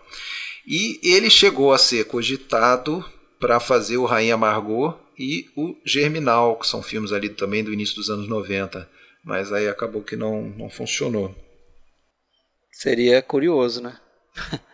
Ver o cara trabalhando nos anos 90. Eu acho que uma, uma, uma discussão que a gente poderia levantar, e acho que é interessante debater, é essa questão da, da colaboração com o Jacques Prevé, porque tem muita gente que diz que ah, os, talvez o gênio por trás dos filmes não era o Carnet, mas o Jacques Prevé, e sem o Prevé ele não teria sido. Uh, talvez o, ele não teria se dado tão bem sem esse roteirista. Eu, particularmente, não acredito. Eu acredito na, na, no talento do Carnet. Não sei vocês, o que vocês acham disso. É, cara, eu não. Eu, eu, eu acho difícil. É argumentar contra essa tese aí que você acabou de colocar e você diz que não acredita, porque pelo menos dos filmes que eu vi, parece que o, o, o Prever fez sete dos oito primeiros filmes dele. A melhor fase dele está junto com o Jack Prever. Assim, eu não vi esse segundo, essa segunda metade da, da carreira dele como diretor, então fica até difícil julgar, né? E aí você pode levar para o lado de que, pô, ele já era já um diretor já em outra fase do cinema, né? Com, com uma outra, um outro tipo de produção, década de 50, 60, 70, né? já mais no final da carreira. Então, sei lá, cara. Ficaria difícil julgar, cara, mas eu acho que os dois funcionam muito bem. Não, sim, eu acho que o, o roteiro, é os roteiros são incríveis, não tô, não tô desmerecendo o trabalho do Jacques Prévert, eu acho que é incrível, eu acho que merece todo o crédito, mas eu acho que a força da direção desses filmes são, é, eu acho que é muito é grande é, também é, é grande, grande, né? Não, não dá para negar, né? Você... Exato. É, eu, eu acho que assim, eu, talvez o que você esteja querendo dizer, e eu até vou concordar, o Carnet talvez não possa ser colocado como um, na mesma é, prateleira de um, sei lá, um Bergman, um Kurosawa, um Kubrick, um desses caras em que parece que a carreira toda do cara foi muito boa, salvo às vezes um ou outro deslize, né? É, é esse, e também, se você pensar num John, John Huston, por exemplo, que é sabidamente um diretor irregular, mas que também fez filmes excelentes espalhados pela sua carreira. Nesse caso, não. Nesse é. caso, ele teve um período. Ele fez de tudo, né? Ele, é, ele teve um período, o Carnet, eu acho que ele teve um período muito bom, mas talvez curto, né? Que, que foi. É, e, e, e o restante todo ali, vamos supor, de 50 e pouco até por mais de 20 anos finais aí, teríamos que ver para dizer, mas não são filmes de, de grande destaque, são filmes super falados e tal. Mas realmente, eu entendo o que o Rafael quer dizer, porque realmente, os, esse, mesmo esses filmes com o Jacques Prévert não são filmes só de roteiro. Não, né? claro, nunca é, nunca é. Eles, eles têm diversas é, qualidades, diversas virtudes que são associadas à, à, direção mesmo, né? Pega o, pega o curta, né, o nojante, a gente vê lá um cara que, que, que, que sabe filmar, que, né, que, que, que sabe é, transmitir o que está dentro dele, né? Não, não, não são filmes de história, né? E eu vou além, porque eu acho que. Eu vou pegar um exemplo do, do filme do, dos Visitantes da Noite, que, na minha opinião, o roteiro é a parte mais fraca do filme. É, é verdade. É, é, o elo mais fra, é, é, o elo mais fraco do filme, é, o roteiro. E a direção eu acho que é melhor do que. Ela se sobressai nesse filme, no, nos Visitantes da Noite. Uh, e o roteiro acaba sendo o elo fraco, na minha opinião. É, eu acho que o próprio Carnet nunca foi, ele admitiu isso, nunca foi um diretor de atores, assim, né? De, ele era, ele se preocupava mais com a coisa dos cenários e, e planos e tal, mas a, a, direção de atores não era o forte dele. Isso aí é dito em vários momentos aí do, do que eu li ou vi de, de documentário. Não sei se isso em alguns momentos não pesou contra também. Mas eu, eu, eu acho que não não dá para acreditar só o Prever, não. O sucesso é, desse filme. Não dá mesmo. É. Mas que bom que os dois coexistiram aí e colaboraram, né? Porque a gente não sabe o que seriam esses filmes aí se não tivessem um ou outro, né? Sim. Jack Prever também sozinho. É. O que, que ele fez, né? Você pode pensar dessa forma. E 31 de outubro de 96 morreu o senhor Marcel Carnet. E tá lá no cemitério do Montmartre em Paris. Tem aí algumas. Visitou não? Não, não. Tem aí o, uma, algumas cinebiografias dele, documentário, na verdade, né? Eu até assisti aí Marcel Carnet, Minha Vida é, na Tela, seria talvez a tradução, não sei, estou tentando traduzir do francês aqui, Ma vie à l'écran. Ele inclusive brincava, né, que écran, que é tela em francês, era um. Como é que fala? Era uma. Eu me esqueci o termo é, era uma mistura das letras do nome dele, Carnet Ecrã. É, ah, é, como é que fala isso? Eu esqueci o nome. Um anagrama. Anagrama, um anagrama. Anagrama. anagrama. Yes. então tá, né? Legal. Então vamos lá, vamos encerrar, né? Vamos encerrar. É, o próximo a gente vai fazer Era Uma Vez em Tóquio. Filme aí do senhor Yasutiro Ozu.